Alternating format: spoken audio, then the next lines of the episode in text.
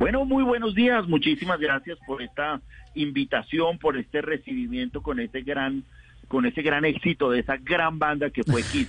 Un gusto estar con ustedes, un saludo muy especial para todos y para todas las personas que se conectan con nosotros. ¿Cómo no vamos a empezar bien esto lo agarré, si me reciben así? ¿Lo agarré, doctor Bernat, en audiencia? Terminando una, las ventajas de la virtualidad. Terminando una para ponerme aquí con ustedes. Sí, mejor dicho.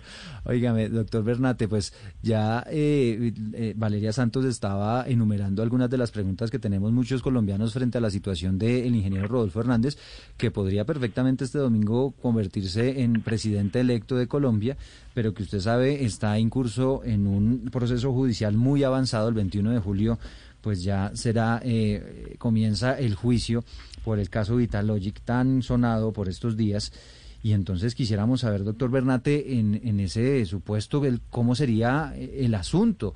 ¿Seguiría la investigación en la fiscalía? ¿Eso pasaría a la comisión de acusación de la Cámara? Es decir, ¿qué podría pasar con, con, el, con, con el ingeniero Rodolfo Hernández en caso de que gane? Bueno, son muchos los escenarios y yo creo que ya ustedes los han planteado. El primer escenario es que el señor Rodolfo Hernández este domingo se convierta en presidente de la República de Colombia. Hasta ese momento no cambia nada, porque solo va a cambiar en el momento en que tome posesión como presidente el próximo 7 de agosto, insisto, si eso es lo que ocurre.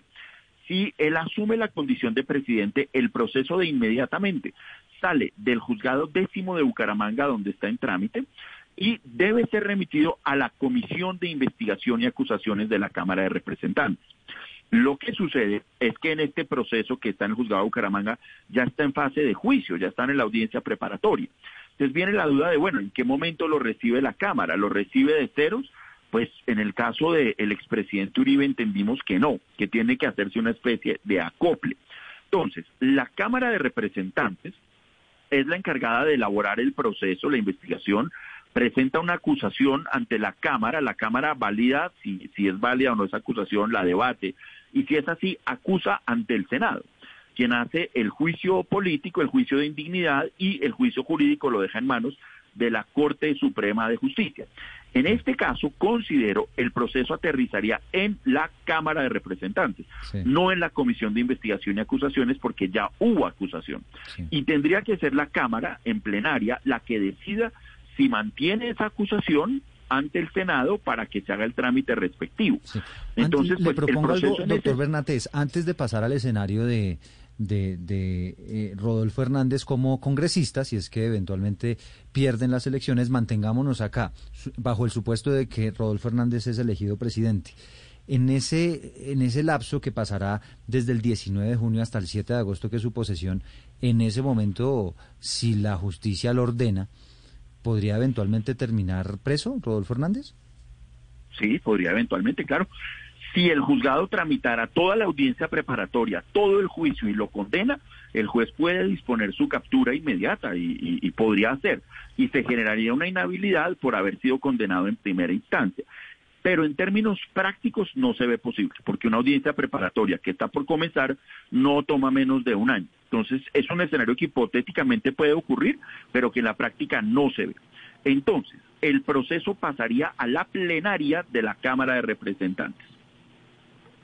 Y, la, y ahí la eh, plenaria, no, lo que pasa es que sí, no, yo creo que es inédito, doctor Bernate, y usted me podrá corregir que un presidente ya escogido por el país, que nos ha posesionado, tenga que enfrentarse pues a una audiencia preparatoria y de pronto a un juicio oral siendo presidente de la República pero no habiéndose posesionado. Eso es inédito, pero usted dice básicamente que eso es improbable por los tiempos.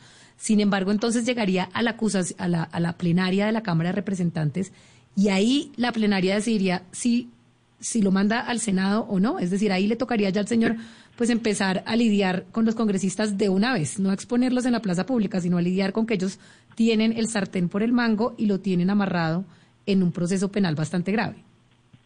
Correcto, de una vez.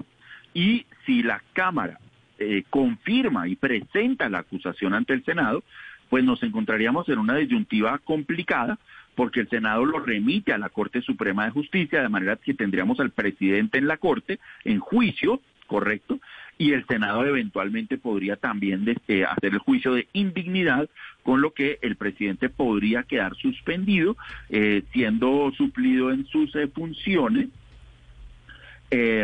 por la vicepresidenta.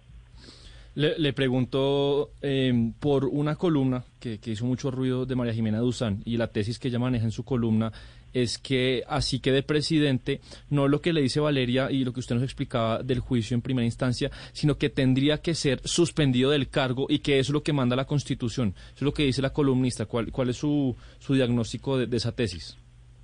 La suspensión no es automática, no es por el hecho de que haya una, que haya una acusación se suspende.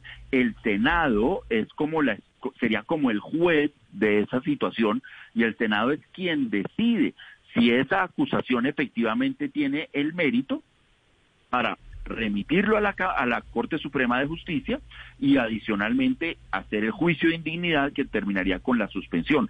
Pero no es una cuestión automática, más sí es una cuestión posible. Sí, doctor Bernate, el hecho de que haya una investigación en curso tan avanzada que esté en etapa de juicio y demás, eh, ¿tendría alguna o, impediría que el ingeniero Rodolfo Hernández eventualmente se pueda posesionar como presidente o eso no tiene nada que ver? No lo veo posible, no señor, no lo veo posible porque eso significaría que el proceso tendría que correr a una velocidad que no, pues que no ha pasado en Colombia y que no va a suceder en este caso. Eh, doctor Bernate, usted ya más o menos nos ha dicho los o el escenario básico en que la señora Marilyn Castillo, que es eh, la, la, candidata vicepresidenta por Rodolfo Hernández, pues eh, cuánto, pues en qué escenario entraría. Mi pregunta es, ¿esta suspensión sería de cuánto tiempo o en qué escenarios estaríamos, pues, digamos, en manos de la potencial vicepresidenta Marilyn Castillo eh, ¿Estamos hablando de meses, de semanas o, sería ya permanentemente? ¿Cuáles serían esos escenarios? Pues ese escenario está contemplado en nuestra Constitución, es una suspensión, ¿correcto? Mientras se tramita el juicio en la Corte Suprema de Justicia. Si en la Corte Suprema de Justicia es condenado, eh, ahí ya se eh, volvería permanente. De lo contrario, si es absuelto, regresaría a su cargo como presidente de la República. Sería una suspensión provisional. Son las 11 de la mañana, 32 minutos. Si le parece entonces, el doctor Bernate, pasemos al otro escenario, el escenario en el que Rodolfo Hernández no sea elegido presidente, sino que pierdan las elecciones y en ese caso gane una curul en el Congreso de la República. En ese caso, ¿cuál entonces sería su situación con relación a lo judicial? Excelente. Eh, sabido es que si no es elegido presidente, tiene una curula automática en el Senado de la República. Y podríamos estar tentados a pensar que ello automáticamente envía el proceso del juzgado de Bucaramanga a eh, la Corte Suprema, porque es senador. Eso no es así, necesariamente porque la Corte solo tiene competencia en los casos de congresistas cuando esté relacionado con la función congresional o cuando el delito se comete siendo congresista. Esta es una acusación de una presunta corrupción, de manera que la Corte podría decir, yo no tengo velas en este entierro, el proceso del senador continúa tramitándose en el juzgado décimo penal del circuito de Bucaramanga.